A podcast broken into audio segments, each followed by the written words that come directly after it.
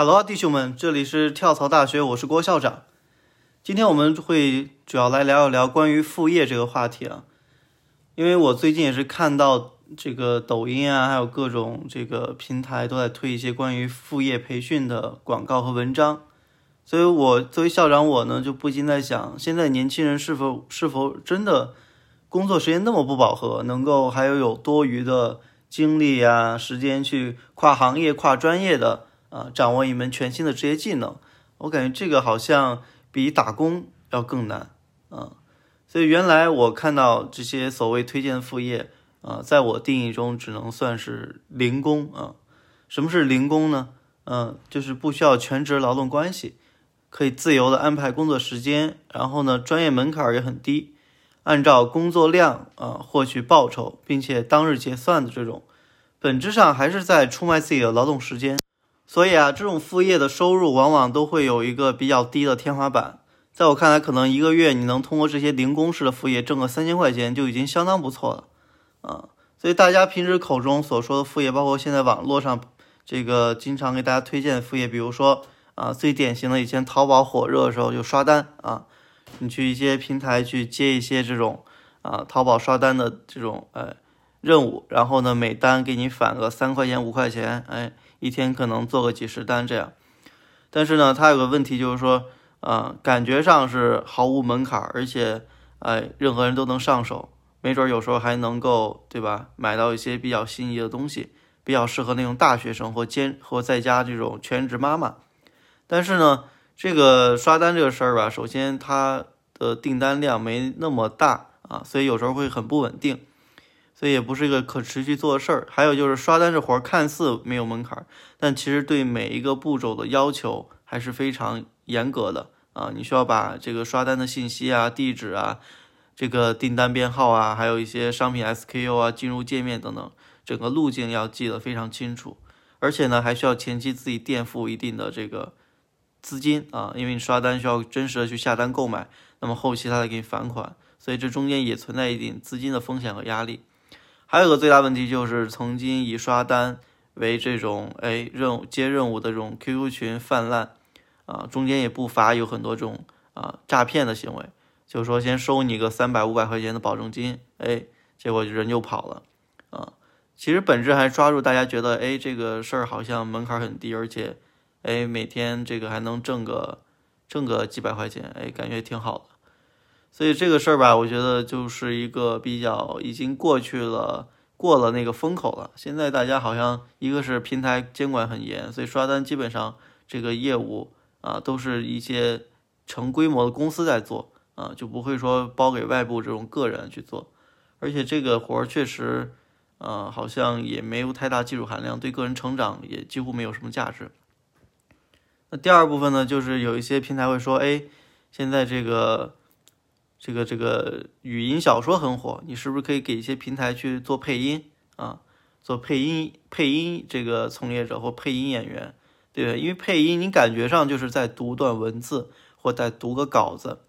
啊，就比如说，如果校长我今天不是本人出镜，我说我去抖音上，呃，我去淘宝上下了单，啊，去招一个这样一个哎声优的小哥哥小姐姐帮我去录一段文字或文章，OK？那你需要先把文章写好给他，然后按。时间或按字数付费，就是你会听到有时候那种，比如说很多这种知识付费平台，有些声音可能也不是这个创作者本身，他可能也是找了一个跟他哎这个客户人群画像比较契合的一个声音主播，呃声音的这演员，所以你会发现他其实我定义他叫声优演员，就是他不仅声音得足够有吸引力，哎好听。然后吐字清晰，普通话标准，还得能够有一定情感的表表演表演能力。就是说，虽然你不需要像视频一样面对用户去有肢体啊、表情啊啊非常浓重的情绪的传达传递，但是你如果是录声音，那对你的声音中带的那种啊，包括的那种情感啊、那种情绪，其实要求也是很高的，对吧？就跟很多电影的配音演员一样，他其实需要模拟当时的整个。情节，哎，虽然他不露脸，但是他的声音得跟得上这个人物的内心的活动，然后情绪的表达、情感的这种表达啊，其实要求还是挺高的。所以我觉得这种配音也是还是呃有一类人可能适合，但是大多数人是做不了的。因为首先你声音这个事儿，它有可能就是个天赋，你声音过不了这关啊，你怎么练都没用，对吧？你普通话不行，你有方言等等等等。所以我觉得那个配音还是不是一个比较普适性的副业。那还有一类就是说大家经常说的这个叫什么问卷啊？因为经常有些平台会为了呃做做一些市场调研，会发一些任务来让这个用户去填这个问卷调查啊，帮他们搜集数据，然后每每一次任务呢可能也会有一些收入，呃，这个我觉得也是感觉很鸡肋啊，没什么意思，而且嗯，你的问卷又不能保证真实性，感觉是在为平台完成固定的任务。所以我觉得这个事儿，首先，呃，有所违背本身这个问卷的行为的价值啊，就是你去帮他们，不管不论不说作假吧，但至少你持续做这事儿，可能真实性各方面就没法保证。其次，这个问卷这个事儿也没有任何成长性，对吧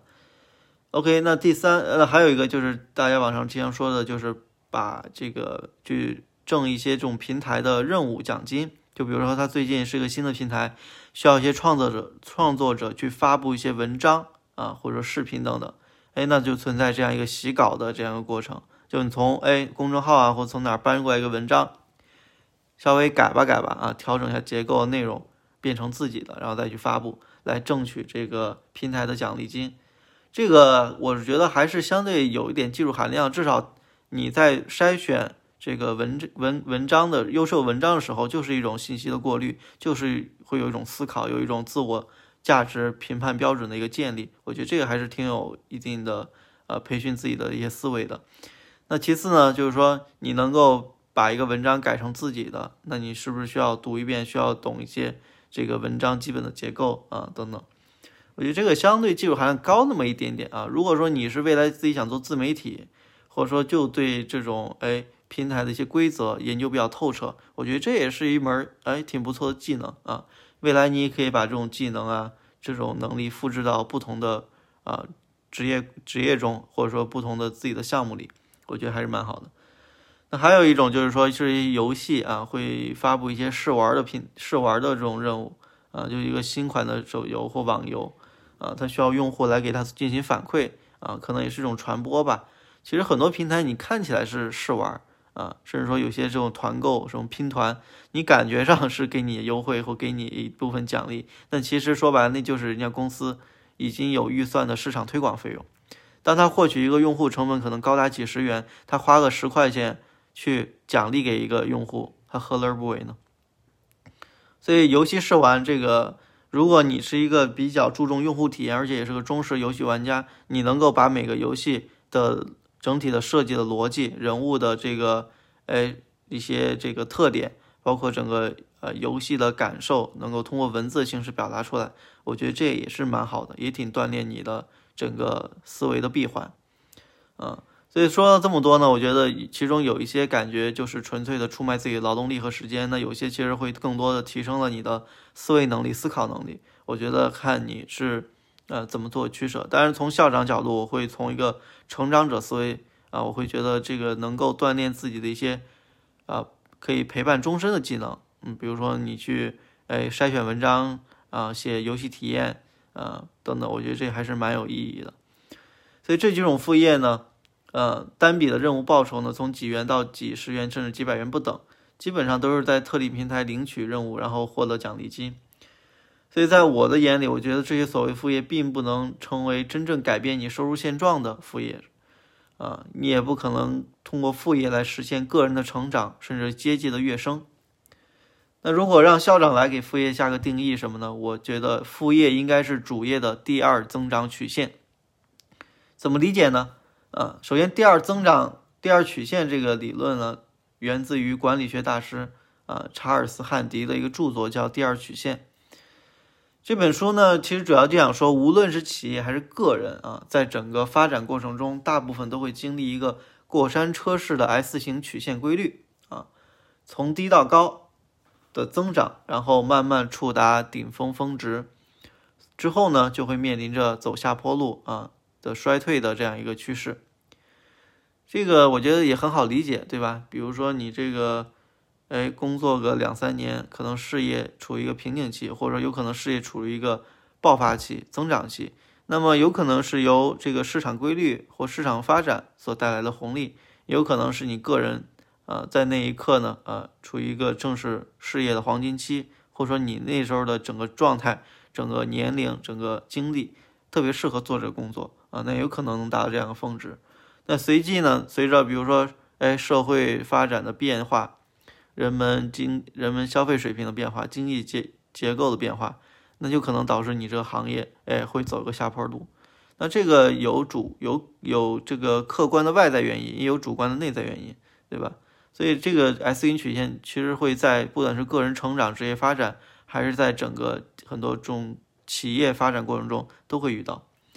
所以这也是成功的悖论与逻辑曲线啊。使你达到现在位置的东西，不会使你永远保持现在的位置。如果你过度相信和依赖导致你成功的逻辑，那么成功的逻辑也必然会把你带向失败的平庸。所以这个问题吧，就有点像生于忧患，死于安乐那种感觉啊。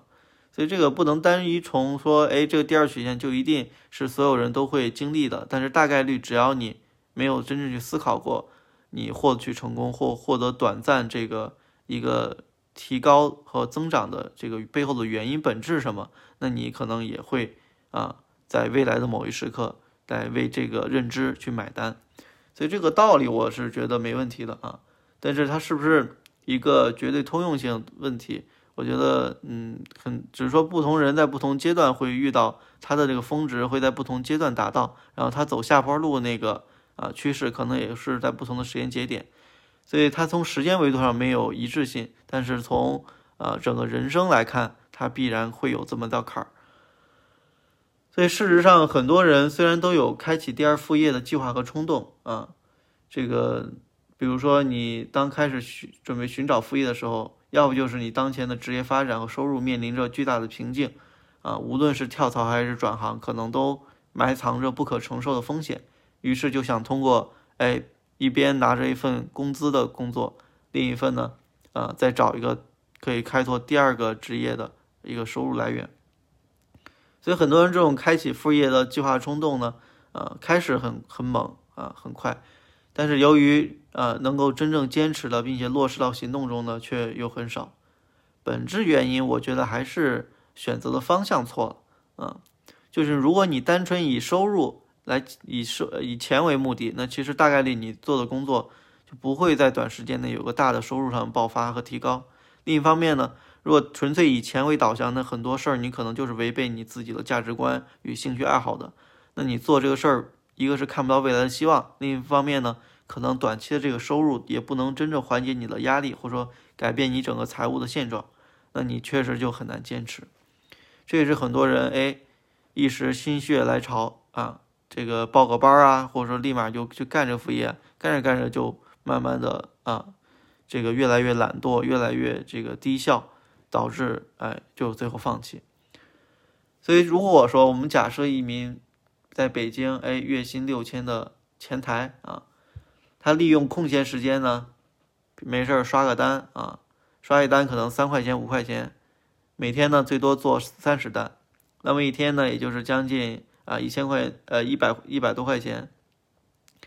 那么呢，但是他每周周末还是需要和朋友聚会的，所以而且刷单这活儿有时候也不稳定啊，有时候有，有时候多啊，或者有时候少，有时候啊没有。所以呢，满打满算每个月也就最多挣个一千五百块钱。看起来这一千五还是不错的啊，基本可以覆盖一个人啊，如果省一点啊，基本上每天的饭钱是有的。但是背后呢，消耗的却是他的休息时间。由于呢，公司也没有给这个前台配电脑啊，这个所以上班时间啊也不是特别忙，但总是需要随时响应，所以他只能用下班时间来刷单。刷单这活儿啊，虽然不难，我前面也说了，但是流程非常繁琐，需要精神的高度集中、高度集中啊。商品的进入路径啊、SKU 啊、收货地址啊、订单编号、账户信息，还有评价话术等。都需要一一记录并一一对应啊，不能有半点差错。所以每天，哎，如果说这个前台能刷个三十单，那却却要花费他将近三个小时的时间。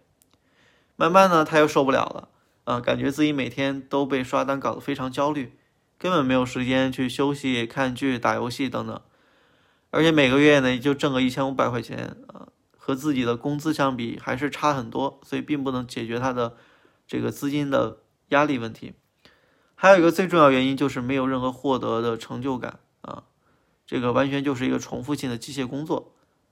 所以这个故事才是大多数人这个寻找副业的真实写照。要想真正找到符合第二曲线原理的副业，首先你就要摒弃那些打零工式的副业。啊，在选择副业之前呢，你首先要确定两个问题：一是我现在本职工作如果再努力一些，是否还有增加收入的可能性？第二，如果说我选择跳槽，这个跳槽后的待遇是否可以完全达到我？啊的一个预期收入呢？如果这两个问题对应的答案都是否定的，那么发展副业其实就是目前你最佳的选择了。在校长我的定义里，好的副业必须遵守或满足这三个条件，才值得去做或值得去尝试。第一点就是要厚积薄发，就是它一定是基于你以往的一个认知、学习，或者说以往的工作。啊，做了一个延伸，就是一定不是说突然从零到一开始，它一定是有个啊从零到一的过程，再从一到十的过程之后啊，可能这个副业你才能再去做啊。所以厚积薄发代表着你一定是基于原本的一个工作经验或在某个领域的一些认知知识来尝试了一个新的挑战，一个新的突破。第二呢，叫以小博大。就这个工作所产生价值，它一定是一个长期性的，并且有爆发性的，啊，有足够的溢价条件的。第三呢，就是需要名利双收，就工作不仅要带给你高收入，还要有这个声名声和这个社会地位的积累，啊，所以这三点我觉得应该是呃所有人在选择副业时要去考虑的问题啊，但有可能不能三个都满足，但是如果你能满足两个。我觉得这个事儿还是值得尝试的。那下面呢，我就分享一个校长我身边一个真实的故事啊。这个朋友呢，呃，我们暂且叫他大刘啊。大刘呢是一名拥有五年经验的人事经理啊，中间呢也换过三家公司，分别属于地产、互联网和消费品。然后在每一次跳槽中呢，他的薪资从最开始的五千，最后涨到现在两万。大刘呢，算是成长比较快的啊，每一次跳槽都能获得一个不错的晋升和收入的增加。最关键的其实还是他能够准确的抓住行业的发展趋势，跟随资本的动态啊，就能知道哪些行业处于快速发扩张阶段，正是人才紧缺的一个时候，他就能够带着自己的资源跳槽到另一家企业，并且啊，自然也就能够谈到一个还不错的待遇。这一点呢，我确实挺佩服他的啊，时刻关注这个行业动态和资本的投资动向，能够做到顺势而为。但他呢，还是不安于现状，想要突破一下自己的能力价值，于是呢，便开始探索第自己的第二曲线的副业。这么多年的人事工作经验，让他深刻意认识到 HR 这个职业的瓶颈和机会。如果我们把 HR 分为三个等级。那么第一个等级 HR 工作内容呢，其实就是简单的发布招聘需求、初步筛选简历、安排面试、处理劳动合同等等。这种事儿，这种工作呢，重复性且没有任何门槛啊，还是相对比较简单的。所以这类的 HR 呢，一般在小公司里的居多啊。由于小公司招聘需求少，而且基本上都是由老板来拍板定人，所以这个 HR 呢，相就相当于类似一种。行政助理的角色，这种呢，一般在一线城市薪资，我觉得能拿到六千就算挺高的了。而在一些比如说下沉市场、二三线城市，也也就两千、三千块钱。对。而第二等级的 HR 呢，他其实会对招聘的岗位的薪资呢有一个清晰的标准，也能够根据应聘者的简历和面试中的表现，对其能力做出一定的判断，并给出一个合理的薪酬条件。这个级别 HR 呢，一般工作年限都会在三年左右啊。如果在互联网公司的话，一般拿个十二 K 啊，还都呃问题不太大。而第三等级 HR 呢，则需要跳出传统人事管理的职能范围，不仅需要具备组织管理能力，也一定要有一定人脉的积累，啊，时刻为公司储备人才。这类 HR 呢，需要十分熟悉公司的业务架构、组织架构，啊，也要根据公司的业务发展，知道应该补充哪些人马。这其实就是对于 HRBP 的能力要求了。一般 HRBP 薪资待遇，互联网公司大厂的话，二十五 K 起薪也是比较常见的。所以前两个等级 HR 呢，还都是一种被动式的工作啊，而这个等级第三等级 HR 呢，则是一种主动式的工作状态。主动与被动的背后，其实不仅代表着你对工作的热情和责任，更多还是学习能力与信息渠道的差异。大刘呢，虽然工作五年啊，但是个人履历呢，还是无法支撑他进入头部大厂担任 HRBP，所以他现在也面临着一个收入天花板的一个瓶颈期。于是，面临晋升瓶颈的他，准备把自己的成长经历与学学习的过程，再结合到 HR 本身这个职业的痛点，做成一些社群啊，做成知识付费，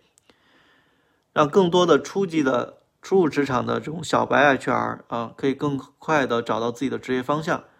这就是他的第二曲线的副业。目前呢，大刘的这个 HR 的社群呢，已经有两千多名会付费会员了，而且每个月还都会有五十多位新会员的加入，这个已经形成裂变效应了。而且他的这样副业，光会员收入就已经超过他的本职工作的工资了。而且很多企业还会请他去做人力顾问。帮助企业制定招聘计划，一年的顾问费用收入就超过三十万，加上还在一些线上平台会邀请他去做分享嘉宾啊，慢慢个人在行业中的知名度也上来了，那真的可是名利双收。此时如果他再选择跳槽，一定会有一个不错的晋升机会。所以真正的副业就是要把自己打造成一个个体户的状态。个体户什么特点呢？不依赖于组织协同，一个人就能。开干啊，而且还具有成长性与个人价值品牌的积累。最最关键的是，可以真正实现自由支配时间的这种啊精神自由或者叫时间自由。当然，说到个体户，很多人会想到微商啊，哎，比如说自己开个店啊，加盟个奶茶什么的等等。这类呢，在校长眼中真的不能算副业，因为无论从时间的投入还是从资金的风险，都要远远超过你打工的成本。虽然微商和开店看起来是一种利用空闲时间来为他人提供产品与服务价值的，啊价值交换行为，但是这类副业不仅需要你学重新学习行业知识，啊这又使得你本之前本职工作经验积累就完全被浪费掉了，而且一旦当你踏入这种创业型的副业，你的职业生涯基本就到头了。所以兼职，所以兼职创业和副业最大区别就是在于风险的投入。好的创副业一定是轻资产、低风险的，就算没有成功，也不会影响你本身的职场生涯和生活质量。在保证你全职工作不受影响情况下，应该浅尝浅尝辄止的探索你的副业方向。副业应该是来帮你降低风险的，而不是来增加你的经济压力的。所以大家在选择副业时，一定要平衡好投入与产出比。最后呢，校长我还想再强调一下副业。啊，一个好的副业的必备的三个特点，那就是厚积薄发啊，以小博大，名利双收。所以这一期的话题，我就把副业啊这个问题，从我身边观察朋友的一些成功的案例啊，来把更多经验分享给大家，希望可以啊能够给你一些经验或啊启发。所以副业这个事儿，到底你到底你如何去定义它？啊，或者你到底觉得它应该是个短期的收入，还是一个长期的价值？啊，需要你自己做一个判断和权衡，好吧？这就是本期的关于副业这个话题啊。然后也希望大家可以这个关注我的微信公众号“跳槽大学”，获取更多精彩的完整版文稿和内容啊。然后每周也会更新。然后下一期的话，我会聊一聊这个。这个高级打工人都是如何利用这个巨头打仗、巨头打架来实现这个跳槽逆袭的？好吧，欢迎大家可以关注啊，订阅一下我的这个频道。那我们下期再见，校长帮你探路，跳槽不会迷路，拜拜。